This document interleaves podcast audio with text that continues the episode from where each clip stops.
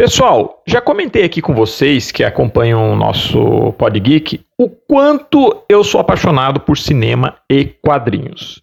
Aliás, é bem difícil dizer qual das duas artes mais me atrai, embora profissionalmente eu tenha trabalhado com HQ, foi minha paixão pelo cinema que me levou aos quadrinhos.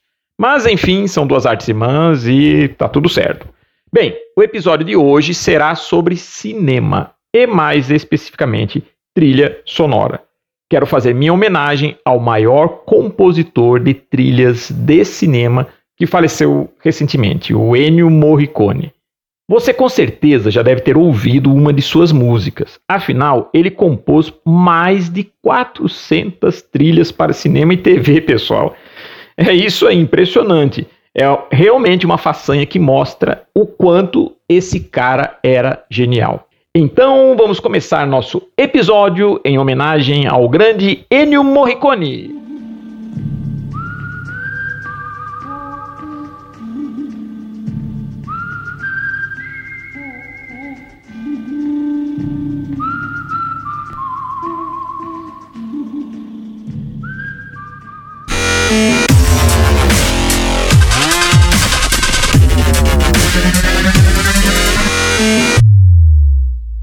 Pois é, galera, a trilha que colocamos para abrir esse Pod Geek é uma das mais conhecidas, se não a mais conhecida desse grande maestro que faleceu no dia 6 de julho. Foi do Faroeste Spaghetti, Três Homens em Conflito, com Clint Eastwood, de 1966.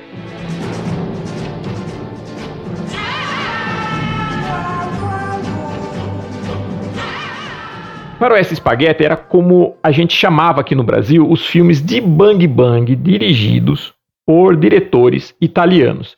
E essa trilha é até hoje considerada uma das mais influentes do cinema. Ela está inclusive no Grammy Hall of Fame. Qualquer um que escuta essa música até hoje identifica o gênero faroeste. Ennio Morricone se tornou muito conhecido principalmente por sua parceria com o diretor italiano Sérgio Leone, que foi o grande diretor desse gênero de faroeste, que definiu, na verdade, o estilo, né? Os dois definiram o estilo de, de, de bang bang italiana, que seria seguido depois por outros grandes diretores. Esse tipo de filme mostrava um velho oeste bem diferente dos filmes americanos, sem cowboys heróicos, mocinhos ou bandidos. Nada disso. No, no Faroeste Spaghetti, você tinha o anti-herói que acabava roubando a cena, movido por ganância ou sobrevivência. Ele não era nada nobre. Nada a ver com o valoroso homem da lei do faroeste americano.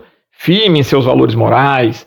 Né? As cidades no faroeste italiano eram sujas, as mulheres eram independentes, amorais é, e nada frágeis, como nos clássicos americanos, que procuravam valorizar o espírito ou sonho americano. Enfim, esse gênero fez tanto sucesso, mas tanto sucesso que muitos outros diretores começaram a explorar o estilo, mas nenhum né, desses diretores chegou a, a, fazer o sucesso que o Sérgio Leone fez com, em dupla com o Ennio Morricone na, na trilha sonora.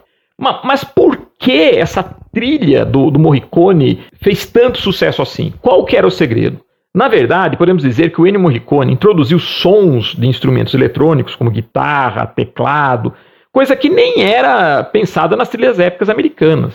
Outra coisa também, o famoso assobio ou uso do chicote para simular sons de serpente acabaram se tornando realmente uma identidade, não só do estilo Morricone, de trilha sonora, mas como do próprio faroeste em si. E, e, e, até hoje conseguimos identificar o gênero faroeste apenas com as músicas do Morricone do que a, a, com as tradicionais trilhas americanas.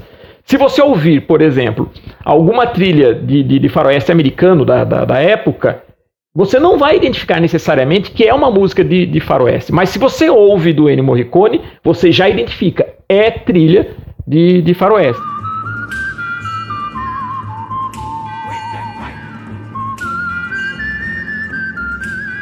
Veja bem, pessoal, aqui estou fazendo minha análise da expressividade da importância desse grande músico, sem necessariamente desmerecer as grandes trilhas épicas compostas pelos maestros americanos.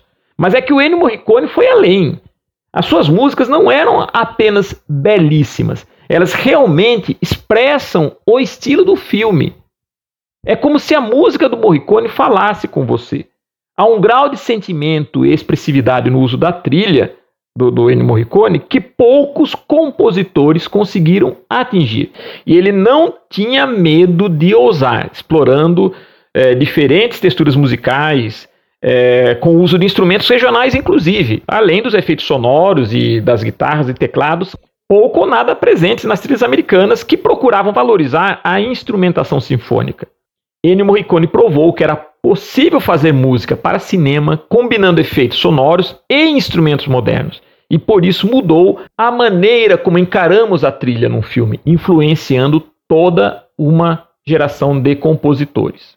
Vale a pena mencionar também que o Ennio Morricone compôs para praticamente todos os gêneros de filmes.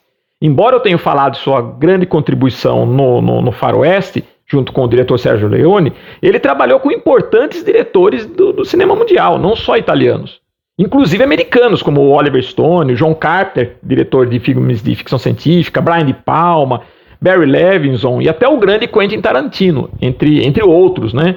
Aliás, com o Quentin Tarantino, ele ganhou um Oscar pela trilha sonora que ele fez para o filme de faroeste dirigido pelo Tarantino, Os Oito Odiados, de 2016.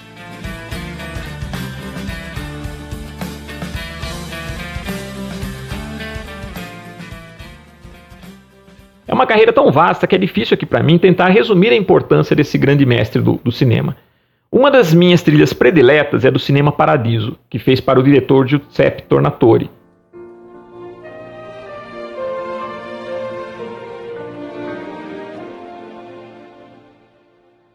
A sua trilha para o faroeste Era Uma Vez no Oeste tornou-se uma das partituras mais vendidas do mundo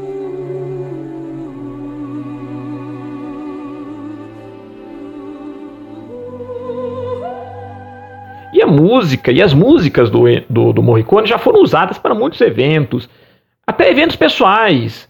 Né? As pessoas geralmente usam a trilha em casamentos, formaturas ou até cerimonial religioso, muitas vezes sem ter noção de que se trata de uma trilha de, de cinema e às vezes até de um faroeste espaguete. Outras trilhas do Morricone que se tornaram populares foi do, do, do tema do filme Intocáveis, por exemplo, né? do, do, de 1987 com Sean Connery e Kevin Costner. Também o épico A Missão, de 86, estrelado pelo Robert De Niro, Jeremy Irons e Liam Neeson. Vale a pena destacar também que Ennio Morricone fez composições musicais para vários músicos, como Paul Anka, Andrea Bocelli. Também fez peças sinfônicas próprias e músicas para, para teatro, principalmente no, no seu início de carreira. Podemos dizer que ele foi um, um artista muito valorizado e, e até o final de sua longa vida, de 91 anos, nunca parou de compor. Enfim, galera, deixo aqui minha homenagem a esse grande artista do universo geek, que inclui o cinema, claro. Espero que tenham gostado. É, Sigam-me nas redes sociais, no Instagram estou como Magno Visuarte e no YouTube temos o canal Visuarte, tá? E nos encontramos no próximo episódio. Até lá, seja um herói tal qual o grande gênio da música de cinema, Ennio Morricone.